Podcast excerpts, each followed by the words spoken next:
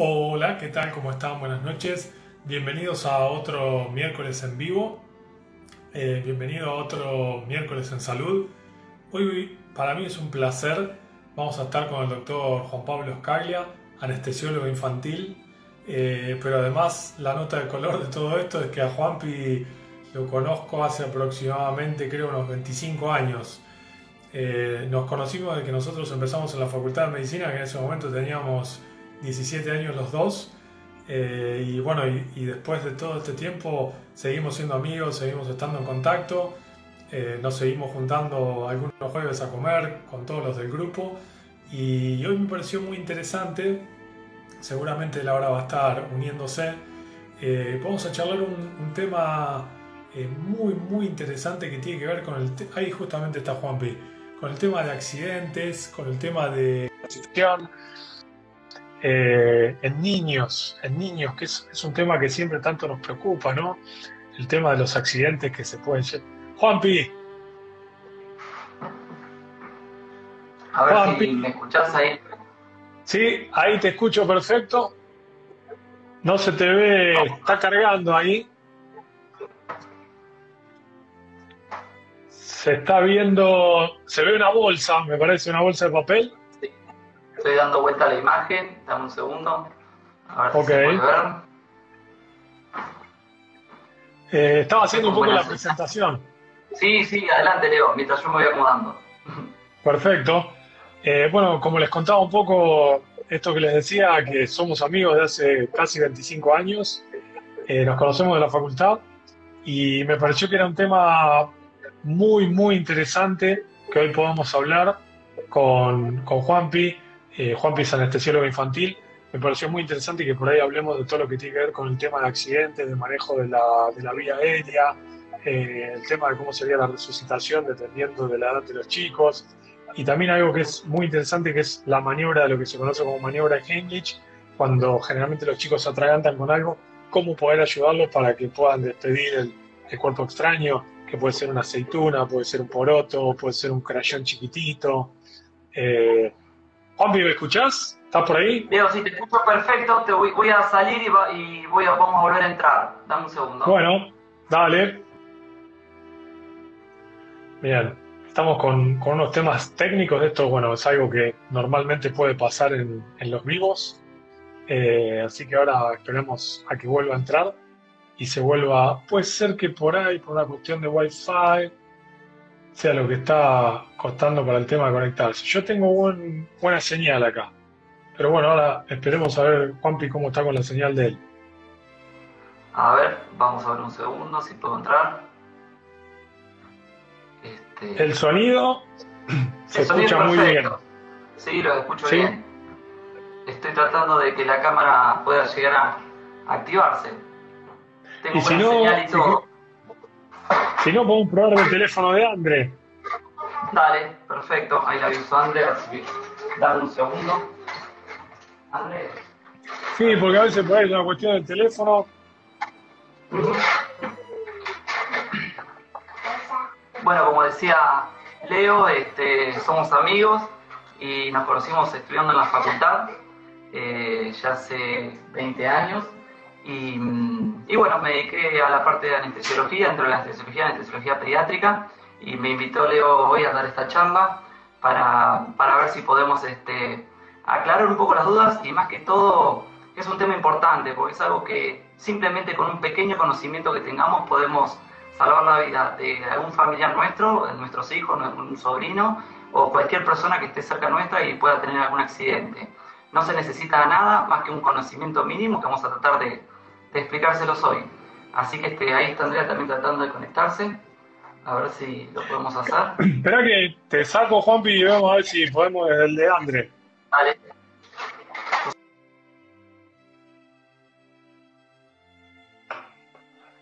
Sí, escuchar se escucha, se escucha muy bien. El tema, estamos un problema con, con el tema de la imagen. Eh, les, les pido a todos, si por ahí están ahí, que esperen un poquito. Esto es una cuestión de, del tema del vivo. Eh, una cosa que es importante es que estos, todos los vivos de miércoles en salud siempre están subidos a YouTube, siempre están subidos a Instagram TV y también tenemos la posibilidad de escucharlos desde Spotify como un podcast. Así que eh, nunca se lo pierden, eh, porque hay muchos que me dicen, no, doctor, no pude ver el vivo, ¿cómo puedo hacer? Lo pueden ver tranquilamente mañana desde Instagram TV, eh, o lo pueden buscar próximamente, está subido a YouTube, o lo escuchan como un audio podcast cuando están manejando en el auto y quieren ir aprendiendo algunas cosas de medicina. A ver, vamos a probar por acá. Sí. Vamos a probar desde el celular de la esposa de Juanpi. A ver si por ahí se ve un poco mejor. André, ahí te mandé la, solicitud. Ahí estamos. ahí se ve mejor, ¿eh? Se ve mejor desde, desde el de André. La señal a veces se corta un poco. Por ahí ahí no hay, no hay buena señal adentro de la casa.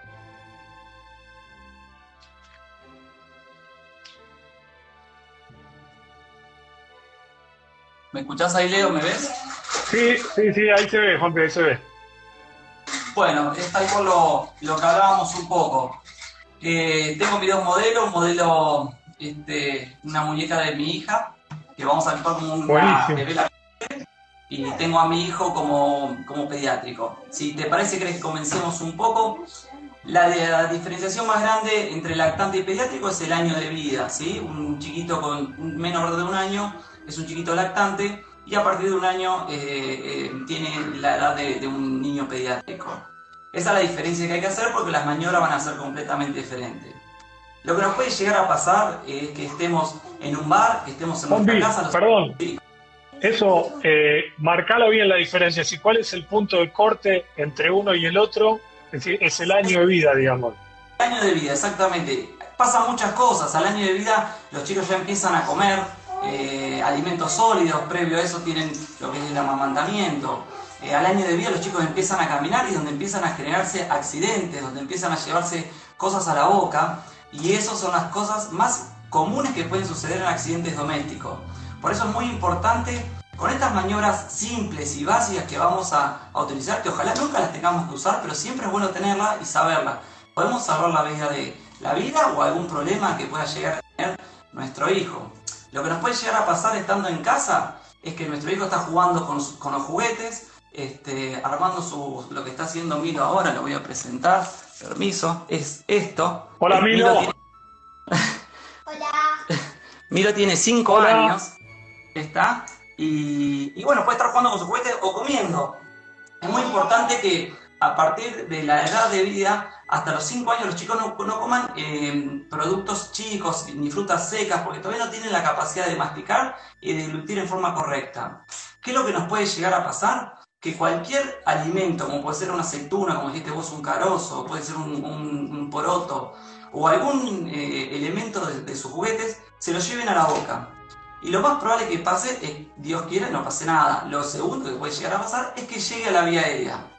Si llega a la vía aérea, lo más común es que hagan es que tengan una tos, y que es un mecanismo de defensa y un reflejo positivo para que ese cuerpo extraño no pase hacia lo que es la tráquea y pueda obstruir la vía aérea. Entonces van a ver que muchas veces el chico tose.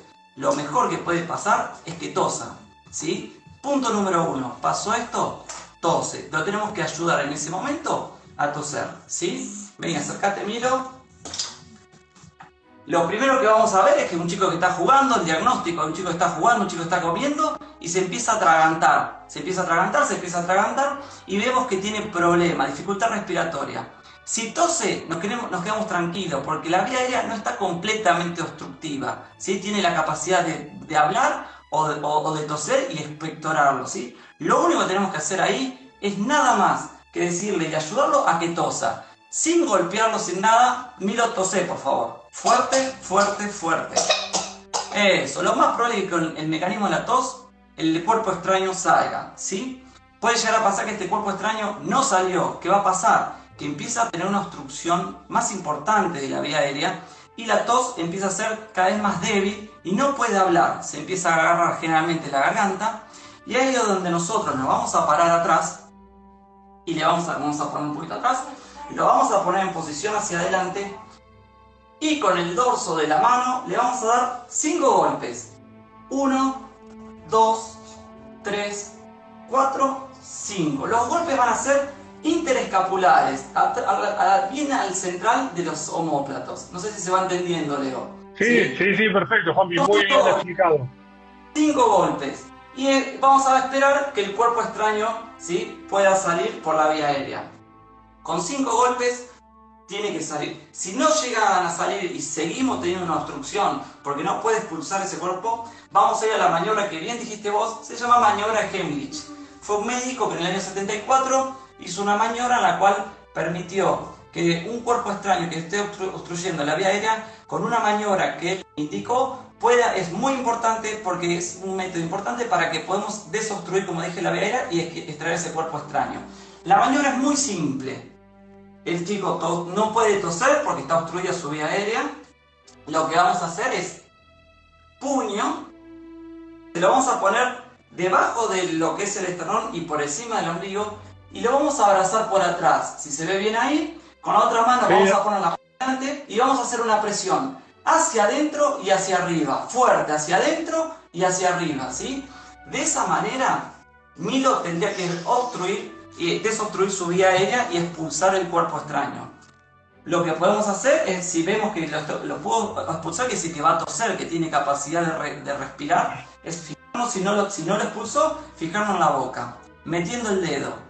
Lo más importante de esto es que el dedo no tiene que entrar del centro hacia el fondo, sino de lateral hacia lateral, como corriéndolo. Nunca entremos con el dedo directo porque podemos obstruir aún más la vía aérea o volverlo a mandar lo terminas empujando para el fondo. Exactamente. la idea sería que haga este movimiento.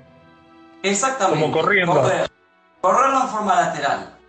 Si esto no pudimos desobstruir la vía aérea, generalmente en este caso ya entramos en lo que sería una inconsciencia. El chico ya no puede responder a su propio estímulo, entra en inconsciencia y vamos a hablar un poquito más adelante. Comenzamos con RCP, ¿sí? que es un momento importante en el cual requerimos de que se oxigena el cerebro de Milo, que su corazón siga funcionando para poder, mientras tanto, ir llamando al sistema de emergencias médicas que nos pueda llegar a, salvar de esta situación. Lo más importante de todo es que hagamos algo. Lo peor que podemos hacer es no hacer nada, ¿sí? ¿Se entendió? Obstruye, que si tose, excelente. Con la tos generalmente sale. Mucha muchas veces se han tragado algo y tosiendo salió.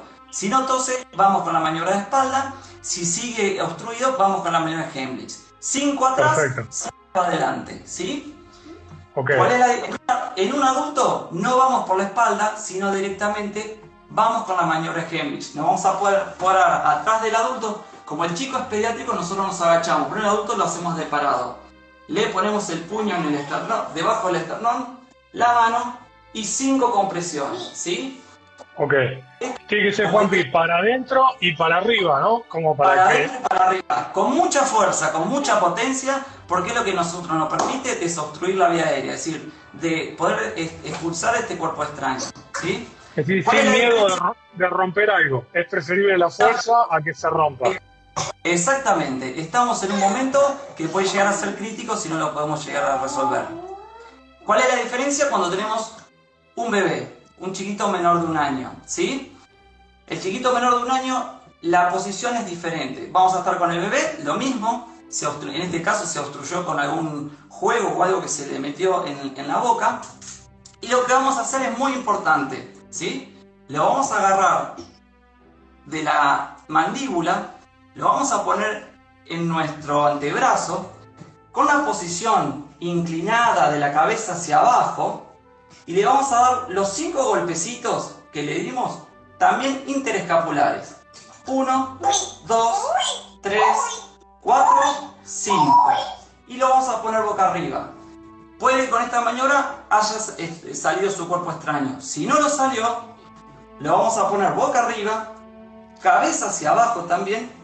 Y vamos a ir a la, parte inferior del esternón, que es donde pasan las dos, eh, las dos tetillas del bebé en la parte central le vamos a hacer con estos dos dedos cinco compresiones, ¿sí? Una, dos, tres, cuatro, cinco. Cinco compresiones.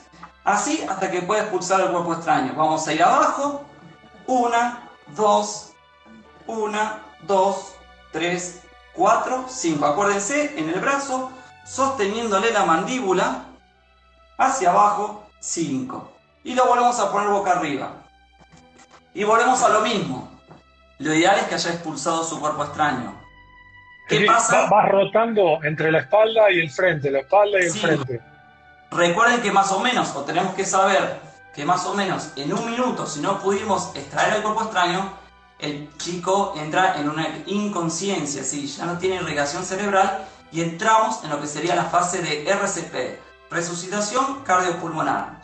Nos vamos a dar cuenta que no pudo expulsar el cuerpo extraño porque nuestro, nuestro pacientito se va a poner cianótico, va a poder sin seguir respirando, no tiene capacidad de respirar. Y ¿qué es cianótico? Explicalo lo del color. Ah, cianótico es cuando empiezan a tener los labios moraditos y los ojos moraditos.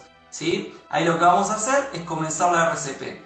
En este momento siempre tenemos que saber si no expulsó el cuerpo extraño y estamos en esta situación, se pide ayuda. ¿sí? En este momento pedimos ayuda. Pedir ayuda es una persona, por favor, llama al 107. ¿Se entiende? A una persona que esté, la que esté con nosotros, llama al 107.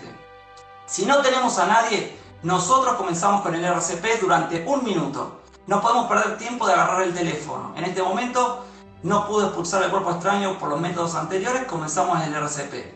El chiquito ya no responde, ¿sí? Entonces lo que vamos a hacer es ponerlo en una, en una posición, voy a poner la mesa más acá, se ve, se ve ahí, vamos a poner En, una, en una mesa una superficie dura.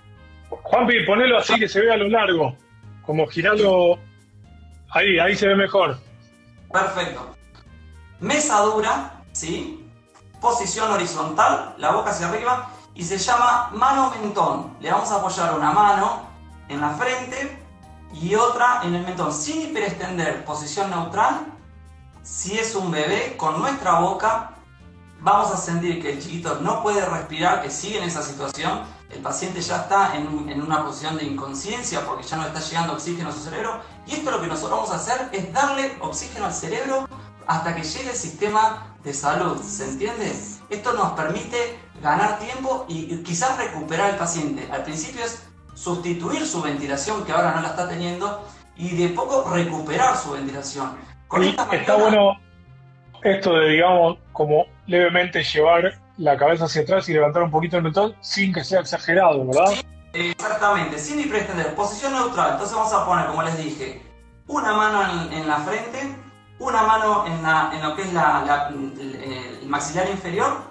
Si es un bebé, con nuestra boca vamos a sellar nariz y boca juntas, ¿sí? Lo vamos a bajar y le vamos a dar cinco respiraciones, ¿sí? Vamos a hacer cinco respiraciones para permitir que expanda el tórax y le damos. Vamos a hacer cada respiración va a durar un minuto. Vamos a volver a tomar aire Vamos a dar una segunda respiración y así cinco veces. ¿Sí? ¿E-, ¿Esas cinco en cuánto tiempo hay que hacerlo más o menos? Un segundo cinco veces. Lo más probable... Okay. Lo más, lo más probable es que nuestro bebé, en este caso, quizás su corazoncito empiece a alentecerse. Entonces, automáticamente, en un bebé muy difícil, si uno no, no tiene conocimiento, palparle algún tipo de pulso. Entonces, automáticamente comenzamos con el RCP básico, que es 5 ventilaciones y vamos a hacerle lo que son masajes cardíacos. En un bebé menor de un año se hacen con los dos deditos. En el esternón separamos lo que son en tres pisos lo que sería y nosotros vamos a bajar un piso, ¿sí? Una, dos, tres, cuatro, cinco, seis, siete, ocho, nueve, diez, once, doce, trece, catorce, quince, dieciséis, diecisiete, dieciocho, diecinueve, veinte, veintiuno, veintidós, veintitrés, veinticuatro, veinticinco, veintiséis, veintisiete, veintiocho, veintinueve, treinta. Treinta y hacemos dos respiraciones. 30 y dos respiraciones continuamente. Dos cosas pueden pasar. Que recupere la ventilación y lo sacamos de esta situación, el chiquito se va a despertar y va a estar, eh, se va a recuperar en forma inmediata, o que estemos, sigamos en paro cardiorrespiratorio y todo esto nos va a dar tiempo hasta que llegue el sistema especializado, que es la ambulancia, que va a poder manejar en forma, lo que sería un RCP avanzado, todos los elementos necesarios para continuar con, sacándole la vida a nuestro hijo. Pero esto es lo que nosotros tenemos que saber, ¿sí? Le vamos a hacer dos respiraciones y 30 compresiones, dos respiraciones y 30 compresiones hasta que el chiquito lo despierte o hasta que llegue al sistema de salud, ¿sí? Si estamos solos, hacemos un ciclo de esto, 5 respiraciones, 30 compresiones durante un minuto nos va a llevar aproximadamente esto, ¿sí? Y llamamos al sistema de salud. Si hay otra persona, se le da la orden y nosotros comenzamos con el RCP. ¿Se entendió? Sí, recapitulemos, Juanpi. Entonces, es con la boca abro y tapo la nariz y la boca del bebé. Exactamente, nariz y boca si es menor de un año, mayor de un año, ya directamente se sella solo la boca, ¿sí? Les vuelvo a repetir, eh, es simple de hacer, quizás uno cuando lo explica lo, ve un poco complejo, es una situación simple. Es decir, los dedos van así sobre el, el esternón. Sobre el esternón, ¿sí? A la altura de las mamilas, ¿sí? El esternón es el hueso este que está acá y lo que tienen que buscar es la parte esta que se llega a hundir, digamos. Lo que hacemos nosotros es que el corazón lo actuamos como la bomba cardíaca, ¿sí? Lo que hace el corazón es bombear la sangre y le damos oxígeno, ¿sí? O damos oxígeno con las dos respiraciones y con las 30 latidos le damos simulamos lo que son los latidos cardíacos. En un chiquito menor de un año con los dedos, a partir de un año lo hacemos con nuestra base de la mano. 30 compresiones, dos respiraciones, ¿sí?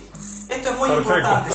Esto es muy importante, como les vuelvo a repetir, para poder recuperar a un chiquito y para poder esperar al sistema de salud. El, Juanpi, muy, muy interesante, eh, sobre todo esto de que cómo explicarle también a los chicos, que está bueno que sepan que cuando están jugando con otros por ahí explicarle de que estén atentos, de si notan de algún amiguito, si se atraganta algo, de que puedan llamar a un mayor, porque muchas veces están jugando por ahí en el jardín y ellos mismos se dan cuenta que hay uno que se está sintiendo mal o que está empezando a toser. Y eso por ahí a veces está bueno también explicarle como para que estén atentos a lo que está pasando. Esto, lo que, esto claro, como vos Leo, esto puede pasar en una plaza o generalmente los accidentes más comunes en los chicos son en las casas, en los domicilios, ¿sí? Esto también va incluido en lo, en lo que son los ahogamientos por pileta. Eso te iba a preguntar. Eso, lo más importante de todo es prevenir el accidente, ¿sí? prevenir que jueguen con juguetes chiquitos, que si están en la pileta haya una persona adulta controlándola. Esto es muy importante, quizás uno no, no, le pone énfasis.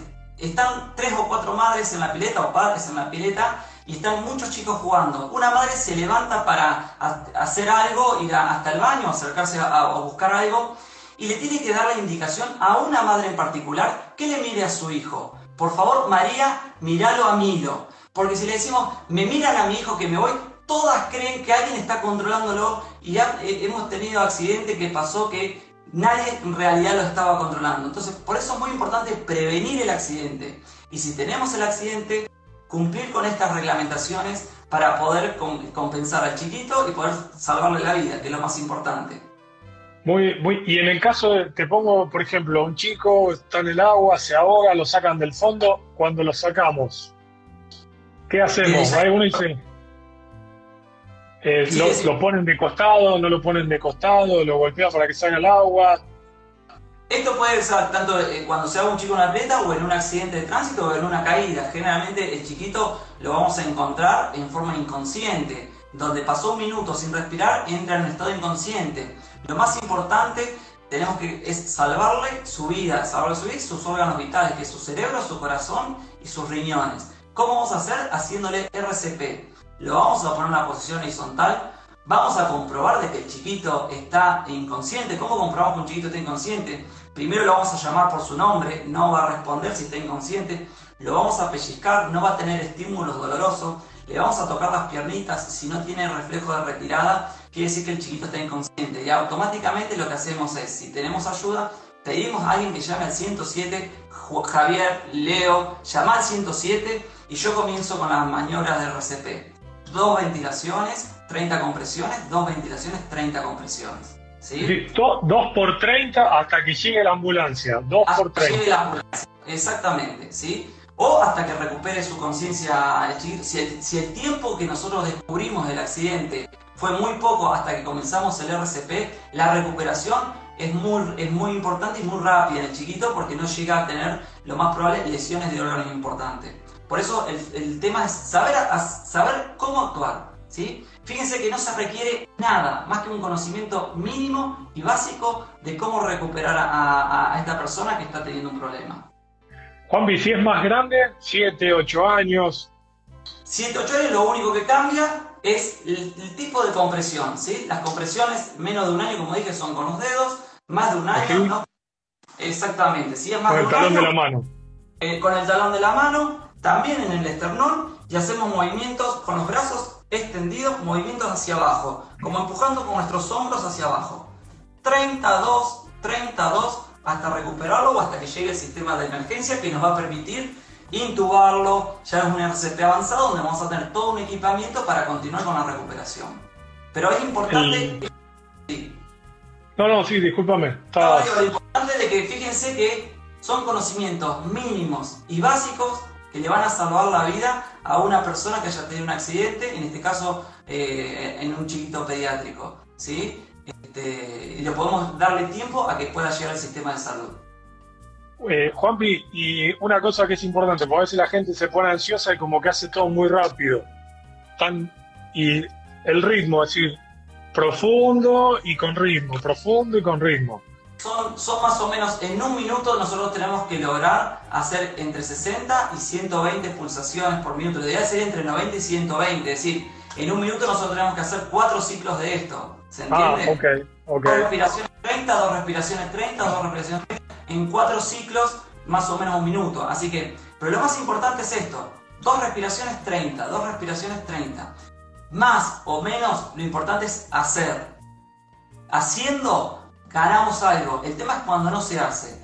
Hay que tener la mente fría, pero hay que estar consciente de que estamos ayudando. Como decís vos, no desesperarse. Una persona da la indicación de que se llame a una persona exacta, no llamen al 107. Yo veo cinco personas, veo dos personas, te veo a vos, Leonardo llama al 107, Javier llama al 107. Una persona que llame, cosa que sepa que está autorizada o está, la orden se le dio, porque si nosotros decimos llamen, todos creen que llaman y nadie llama, ¿sí? Mientras yo me quedo recuperando a, este paciente o sacándolo de, su paro cardiorrespiratorio, ¿sí? Por eso vuelvo a repetir y lo voy a repetir siempre, no se necesita más que un conocimiento básico, no se necesita ningún elemento, simplemente estar consciente de lo que hacemos y saber lo que hacemos para poder recuperarlo. Buenísimo, Juanpi. El, ¿Sabes que quería también? Me mandaron algunas preguntas, está bueno por ahí que las, que las respondamos entre los 12. ¿Qué sería un, botiquín de primeros auxilios básicos para tener en la casa cuando tenés chicos? Eh, mirá, Leo, los accidentes más comunes en la casa son los golpes, así que lo que más vamos a necesitar son gasas, alcohol. No, a ver, yo soy médico anestesiólogo pediátrico, no se me ocurre tener ni un laringoscopio ni un tubo endotraqueal para intubar a alguna persona dentro de mi casa. Eh, que sé que me salvaría muchísimo, pero nada, lo que nos, fíjense que lo que nos salva es esto, ¿sí? Eh, llegar a intubar a un paciente en el domicilio es porque pasó algo muy muy grave. Eh, en un botiquín tienen que estar las cosas básicas, algodón, alcohol, curitas, los accidentes más comunes son los golpes y los accidentes comunes también en un domicilio son las quemaduras. En los sí, eso te iba a decir, el tema de las quemaduras, que viste por ahí un poco en el, en el, en, el conocimiento popular, es no, se quemó, le pongo aceite, pasta dentrífico, le pongo hielo, le pongo... Es decir, y sabemos que en realidad lo ideal sería que se lave bien con agua y jabón, agua fría, vendarlo con gas estéril o una toalla limpia y que vaya al hospital correspondiente a atenderse lo más rápido posible. Y llevarlo a un centro de salud, exactamente, no hay que ponerle nada de nada de nada. Tal cual como dijiste vos, buena limpieza con jabón y llevarlo a un centro de salud. Y Juanpi, el otro también que me preguntaron es el tema de cuando los chicos por ahí que se electrocutan. El tema de cuando está electrocutado, eh, primero si está electrocutado, es decir, si está en el momento, tener cuidado de no tocarlo, porque si uno lo toca se termina también electrocutando uno. En lo posible darle un sillazo de madera como para poder despegarlo del lugar. Y cuando cae inconsciente, arrancar con lo que vos decís. Sí, seguro la electrocución se lo considera una quemadura grave, ¿sí? Este, puede llegar a producir el paro cardiorrespiratorio y comenzar con la maniobra de RCP. Sí, si estamos en una casa que podamos tener un disyuntor, automáticamente va a cortar ante una alteración. Esto y el chiquito va a salir rápido de, de, su electrocución. Y comenzar por eso, lo más importante, cualquier accidente que nosotros tengamos es conocer las reglas básicas de la resucitación cardiopulmonar para poder recuperarlo. ¿sí? Por suerte la, la incidencia es muy baja, son 8 a 10 chicos cada 100.000 por año los que necesitamos en una RCP en un domicilio. Pero bueno, le vamos a salvar la vida, ¿sí? Este, muchos de nosotros Eh, Juanpi, te quería consultar la otra vez, estuvimos con Palito Jorral, también neurólogo infantil, amigo de la casa. Eh, el nene que cae con epilepsia, es decir, cae con, con, el tema de la epilepsia. Estaría bueno que expliques esto, los pasos, de ver si está respirando o no, qué hacemos, qué no hacemos, cómo lo ponemos lo que nosotros hacemos, evaluar a un paciente, para nosotros, a ver, un paciente que, que se mueve, que tiene actividad, que tiene tipo de conciencia, viene respirando y viene con una actividad cardíaca. No hay ningún chico que esté con una parada cardíaca y se mueva, o no hay ningún chico que, que venga con algún tipo de movimiento y no esté respirando, ¿sí? Que venga de la casa, digo. Eh, generalmente los chicos hacen este, una parada cardiorrespiratoria de causas respiratorias, parada cardiovascular de causas respiratorias, a diferencia del adulto, que el adulto es por una causa más cardíaca. Así que el, chico es predecible que puede llegar a producir una parada cardiorrespiratoria, excepto en accidentes. En accidentes lo producen en forma brusca, como dijimos, se tragó algo y empieza a tener obstrucción respiratoria aguda. Pero un chiquito que viene con una, con una epilepsia, con una convulsión, generalmente, únicamente que ya venga con, como dije, cianótico y en totalmente inconsciencia, ahí automáticamente comenzamos con la maniobra del RCP. Pero en nuestra casa lo más probable que un chiquito epiléptico, si este, lo, podamos llegar a, entender y a, salvar antes de que, de que tenga una parada cardiorrespiratoria. Este, ahí lo tengo, a ver, lo tengo a Pablito. ah, pero no lo puedo sumar. Me parece que no podemos estar los tres, creo. Porque si no, eh, no, no podemos estar. Porque si no estaba bueno de que él también entre y que, que nos dé su, opinión. ¿Querés que me retire y nos den la opinión que debe ser muy importante? Dale, sí, sí, sí, te, te agradezco muchísimo, Juanpi, fue de suma, suma importancia, muy, muy interesante el tema, la verdad que lo explicaste bárbaro. Eh, me imagino que los que están del otro lado les va a servir muchísimo. Me encantó esto de que hagas bien la diferencia de cuando es menos un año, uso los dos dedos, cuando es el, el, que es un poco más grande, ir con el talón de la mano y el, el 2 por 30 y hacer más o menos 60 o 90 en un minuto. Exacto, 90 sería lo ideal, 90 120 lo ideal. Y como vuelvo a repetir, que tiene que dar, hacer es mucho mejor que no hacer nada, ¿sí? Es importantísimo esto, está, le podemos salvar la vida a esta persona que, que está teniendo un inconveniente. Y, otra cosa, esto que nos han dicho en la facultad y siempre por ahí lo recordamos, es es mejor fracturar una costilla por excesiva presión a tener miedo que estar presionando así nomás arriba del corazón. Exactamente, en un chiquito, en un pediátrico como en un, en un lactante, si ustedes le comprimen, no, van a romper nada porque es todo más eh, cartilaginoso, ¿sí? es un tejido bastante blando que, que no van a, haciendo una maniobra este, normal, eh, la, la, maniobra va a ser muy concreta y muy precisa y no llega a lesionar nada. Quizás en un adulto obeso, uno que tiene que hacer más fuerza puede llegar a hacerlo, pero no tienen que tener miedo. ¿sí? Son, los chicos por suerte son de recuperación rápida, son cartilaginosos y se pueden recuperar fácilmente. Buenísimo, buenísimo. Eh, Juanpi, la verdad te agradezco muchísimo, muy, muy interesante, muy didáctico, me encantó lo del muñeco y lo de Milo, y te agradezco mucho por, haber compartido esto y por habernos acompañado en miércoles en salud. Por favor, Leo, un placer y para cuando necesiten, un saludo para todos. Y bueno, vamos a ver qué nos dice Pablo, por favor. Sí, ahora lo, lo voy a sumar a Pablito, a ver si está por ahí. Me quedo escuchándolo. Gracias, saludos. Buenas noches.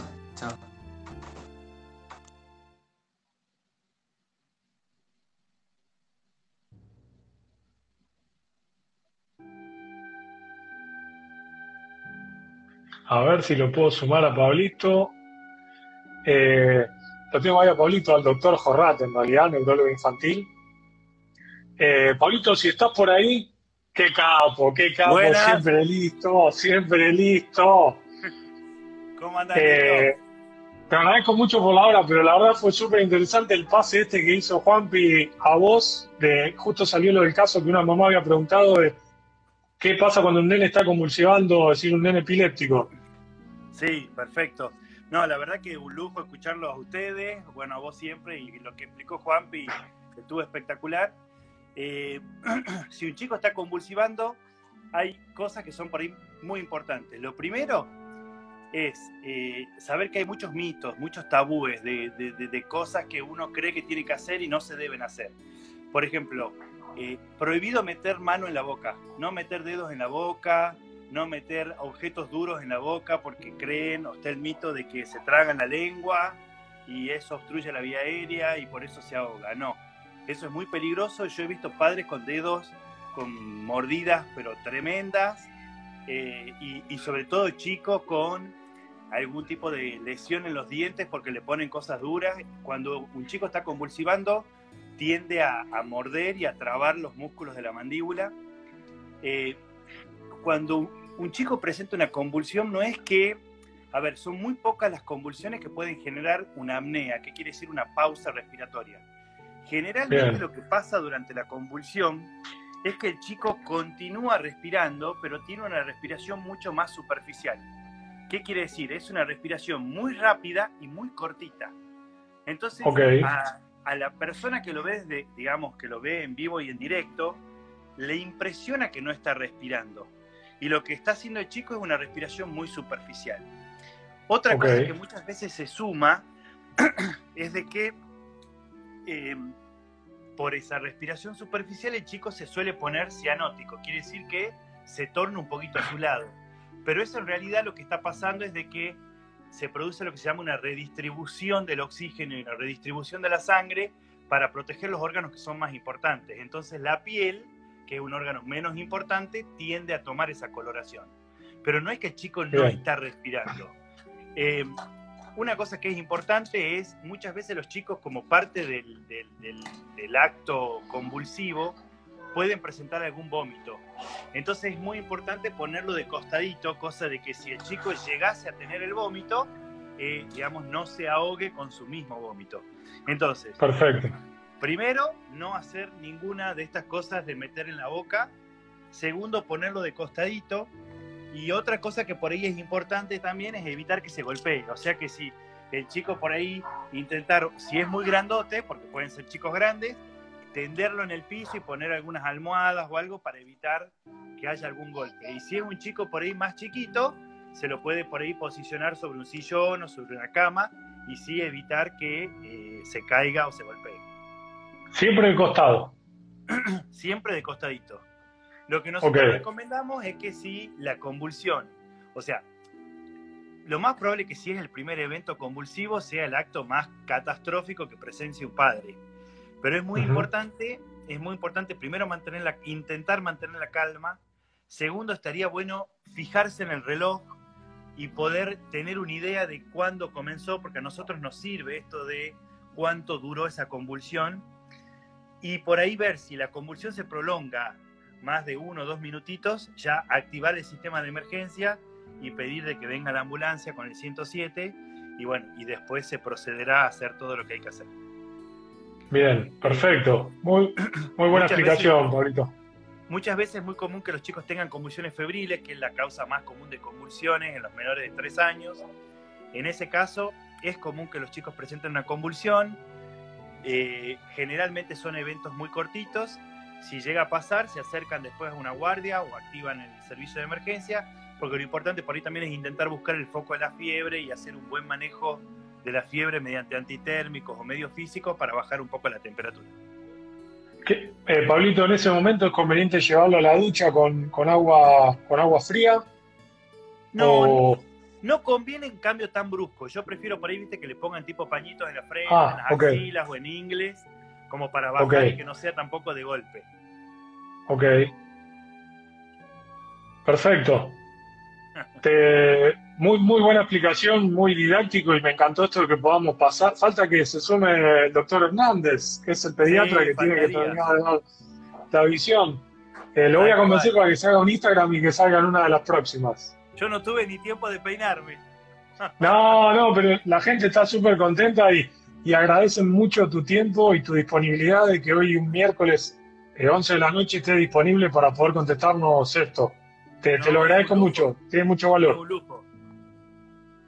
Y cualquier cosa Muchas gracias. Que, que quieras que hagamos alguna otra charla, la hacemos las veces que sea. Dale, sí, me gustaría que hablemos de lo del tema de la dieta, esto que hablamos, el tema de, de lo cetogénico para disminuir el tema del riesgo de epilepsia, que me parece un tema muy interesante y que siempre a los pacientes les, les, les preocupa o, o se nota que leen al respecto. Perfecto, no hay ningún problema. Pablito, muchas gracias Muy buenas noches y saludos para la familia. Dale, buenas noches a todos. Gracias. Gracias. Chao, chao.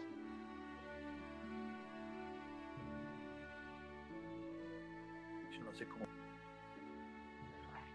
Eh, bueno, la verdad me encantó uno de los, de los vivos más lindos. Esto es la posibilidad, aparte de haber estado con amigos eh, que nos hayan comentado, eh, tanto el doctor Escaya, el doctor Jorrat. Muy, muy interesante, muy agradecido a ellos porque un miércoles a la noche estemos en esto esto es lo que les digo, decir, esto es lo, lindo de miércoles en salud, eh, que, que, podamos ir viendo diferentes conocimientos y que los aprendamos de esta manera.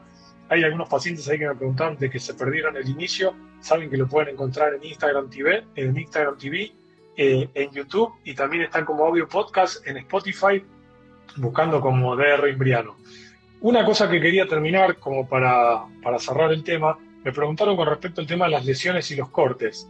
Y por una de esas casualidades, una pacientita, una de mis pacientitas más chiquititas, eh, Sofi, que ustedes la conocen, la que había tenido el corte en la cara, que habíamos tratado el tema de la cicatriz, hace un rato me llamó que tuvo un pequeño cortecito en el tema de la rodilla. Esto es muy común. Cuando yo era chico, yo tengo una cicatriz grande acá, tengo otra acá en la rodilla, me corté acá en el brazo. Esto es muy, muy común el tema de los cortes. Una cosa que es muy importante, el corte en muchas veces puede ser con un sangrado importante, es decir, lo que tienen que ir a hacer ahí es van y lavan con agua y con jabón. Es decir, agua y jabón lavan bien la zona. Obviamente que va a estar sangrando, por eso es muy importante si tiene barro, si se cortó con un vidrio, tratar de sacar los vidrios, pero sí, lavarse bien con agua y con jabón. Una vez que eso está bien lavado y está bien seco, lo que tienen que hacer es con una gasa estéril o toalla, comprimen la zona que sangra. Es decir, lo importante es que estén comprimiendo. ¿Cuánto tiempo hay que comprimir? Por lo menos tres o cuatro minutos, que es el tiempo en que se logra la coagulación. Es decir, el tiempo no es que uno tiene que apretar 15 segundos y se va a seguir sangrando, no. Compriman contra algo duro. Por ejemplo, si yo me corto acá, tengo que comprimir contra el hueso. Comprimo la piel contra el hueso. ¿Cuánto? Tres o cuatro minutos. Obviamente que cuando saco, si el corte es muy profundo, va a seguir sangrando, pero un poco menos. Si es un corte superficial, seguramente va a dejar de sangrar pero ahí siempre es recomendable acercarse por ahí un lugar. Si el lugar, el, el, corte es muy chiquito, no. Pero si es un poco más grande, a pesar de que haya dejado de sangrar, lo ideal por ahí es acercarse al hospital para que un cirujano, y si es posible un cirujano plástico, dé puntitos muy delicados para que quede cerrando lo mejor posible. Es el caso mío, que yo tengo una cicatriz acá, que en realidad me llevaron a coser la cicatriz, hicieron lo mejor posible, pero por ahí no quedó tan estético podrían haberlo suturado más y se hubiera notado menos. Es decir, no tengan miedo cuando está sangrando. Obviamente que va a sangrar, la cara sangra mucho, el cuero cabelludo sangra muchísimo. Eh, no tengan miedo, lo lavan con agua y con jabón, con agua fría. El agua fría también ayuda a que pare un poco el tema del sangrado. Agarran una gasa estéril o una toalla limpia y comprimen con la zona por lo menos 3 o 4 minutos. Continuo la, la compresión, no es aprieto, saco, miro, vuelvo. No, lo tengo apretado, Seguramente con eso va a parar. Y ahí si el corte es muy chiquito, seguramente lo podemos evaluar, no hace falta nada. Si es un poco más grande, yo les diría que si es más de un centímetro, obviamente que va a cicatrizar. Va a cicatrizar. Eh, la mayoría de las cicatrices, pues, perdón. si una cicatriz es demasiado grande, seguramente va a tardar muchísimo en cicatrizar y a veces no cicatriza. Pero cuando son cortes, menos de un centímetro cicatriza perfecto. Más de un centímetro puede tardar un poco más, pero sabemos que más de un centímetro realmente, si podemos darle puntos, va a quedar mucho más prolijo. Eh, la mamá de Sofía hace un rato me preguntó, me dice, ¿le pongo algún pegamento? En realidad el único pegamento que está aprobado para el tema de cierre de las heridas se llama Dermabond, que es un producto que acá en Argentina creo que no, no lo tenemos en este momento. Eh, en un momento venía importado a Estados Unidos y es una especie de la gotita, pero no es la gotita, es decir, es parecido. Les cuento mi experiencia porque yo en la rodilla, una vez en un campamento, me la abrí la rodilla contra una estaca y me pusieron la gotita y a los dos o tres días se terminó saliendo el pegamento, me quedó la rodilla hundida y terminó cicatrizando con el tiempo. Y hoy yo tengo una cicatriz a nivel de la piel, pero se nota como que hay un pozo. Entonces, no pongan la gotita. Es recomendable ir al hospital. El hospital puede ser que tenga dermabón. No creo que haya dermabón. En ese caso es dar puntos estéticos de nylon es lo mejor posible. Si el corte es muy profundo, hay que hacerlo puntos en profundidad ir cerrándolo así hasta la superficie y poder cerrarlo. Eso sería el ideal. Otra cosa, hay unas tiritas que se llaman Stay Street, que en realidad es como una especie de cinta adhesiva muy delicada, con mucha tensión, que en realidad lo que hace es juntar los dos bordes, porque lo que hay que hacer es, la cicatriz cierra cuando se tocan los bordes. Cuando los bordes están besándose, se produce el, procedimiento, el proceso de la cicatrización y eso termina cicatrizando y cerrando. ¿Cómo lo puedo juntar? Con un punto, con el pegamento o le puedo poner las tiritas esas. Hoy en día yo no sé si se consiguen las tiras y el pegamento. Eh, igualmente hay que estar entrenado en ponerlo, no es tan fácil. Porque las tiritas es como que uno tiene que estar todo bien limpio, si hay un poco de sangre se despegan. El pegamento hay que tener cuidado.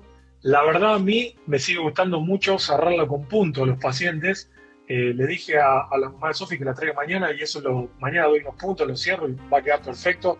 Para mí con nylon delicado, decir, el hilo muy delicaditos, es lo, lo mejor que cierra. Las tiritas y el dermabón estaban pensados, por ejemplo, en un hospital en el que justo no hay un cirujano plástico y puede hacer el tema del cierre. Pero si existe la posibilidad de que cierren con cuidado, con hilo, el nylon queda muy, muy bien en las cicatrices y puede ser con hilo separado, puede ser con una sutura intradérmica, pero con hilo separado muy delicado también cierra muy bien. Eh, una cosa que es muy importante es, tienen digamos que desinfectar. No le pongan alcohol porque va a arder muchísimo, es preferible agua y jabón y si tienen Pervinox, limpian, es decir, de arriba hacia abajo, no estén apretando mucho, movilizando, sino que eso fue el lavado con agua y con jabón, lo que hacen es limpian por arrastre, de arriba hacia abajo, meten la gasa, esperan 3-4 minutos, o la toalla limpia y lo esperan a ver cómo evoluciona. Si es un cortecito chiquito, seguramente va a cerrar. Si es un corte más grande, por ahí deja de sangrar, pero está bueno cerrarlo para una mejor cicatrización y que no les quede abierto como esto. Eh, estaba pensando si falta algo más con respecto a eso. Eh, no, es el detalle. Obviamente que Después, por ejemplo, el tema de las fracturas, eso es otra cosa que también hoy estaban preguntando, ¿qué hacen con las fracturas? No intenten acomodarlas, no, que les tiro el brazo. Ven que cayó, se dan cuenta que está fracturado porque, digamos, está corrido el hueso. Lo que hacen es, hay que inmovilizarlo. El brazo generalmente se inmoviliza así, la pierna en realidad la idea es que no lo apoye, y si es, por ejemplo, una fractura de nariz o una fractura de cara, ahí lo ideal es ir al hospital, ponen una, toalla muy limpia haciendo compresión, es muy importante apretar para el tema del sangrado, para estar apretando y que no siga sangrando, mínimo 3 o 4 minutos. Igualmente, si es un sangrado muy profuso, compresión y van al hospital. Y después en el hospital verán lo del tema de cómo cerrar la cicatriz, obviamente para que cierre, para que cicatrice y para que quede lo más estético posible. Eh, no se me vienen eh, por ahí una pregunta que mandó una paciente muy interesante, una lesión en chicos a veces con el tema del cierre, los genitales, ya sea en el pene, en la zona del escroto, son zonas que sangran mucho a pesar de que apenas lo agarre con el cierre. Ahí es lo mismo, lavado con agua y con jabón, compresión, tres o cuatro minutos, que deja de sangrar. Una moda preguntaba hoy por el tema del cierre en la zona de los genitales, sobre todo cuando los nenes empiezan a hacer pis solos en el jardín y, no, usan jean o algo con cierre. Compresión, sin miedo. Muy importante apretar para que no sangre. Se fijan cuando levantan. Si es muy grande, hay que ir y darle punto. Si es chiquito, generalmente si es apenas la piel, termina cicatrizando y cerrando solo. Eh, cortes en los pies, también yo tengo un corte importante. Pisé una vez un vaso de vidrio lleno y me abrí toda la planta del pie.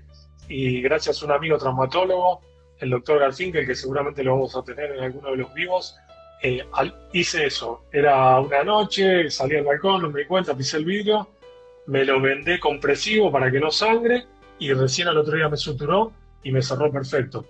Por eso es que lo que es importante es que esté apretado y comprimido para que eso ya esté ahí cerrándose, preparado para poder después eh, suturarlo.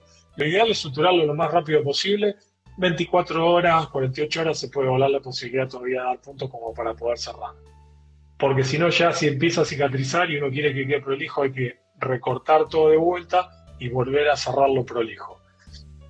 Eh, la verdad, me encantó el vivo de hoy, espero que ustedes también. Recuerden que lo pueden ver en Instagram TV, lo pueden ver en YouTube o lo pueden ver también o lo pueden escuchar en el audio podcast de Spotify. Cualquier duda que tengan me pueden contactar mediante WhatsApp o me pueden mandar un mensaje directo por Instagram. Es un placer poder estar con ustedes, tener esto la magia que estuvimos en la casa de Juan y en la casa de Pablito y los invito a que nos sigan acompañando todos los miércoles en Miércoles en Salud con Doctor Imbriano. Muchas gracias y que tengan buenas noches.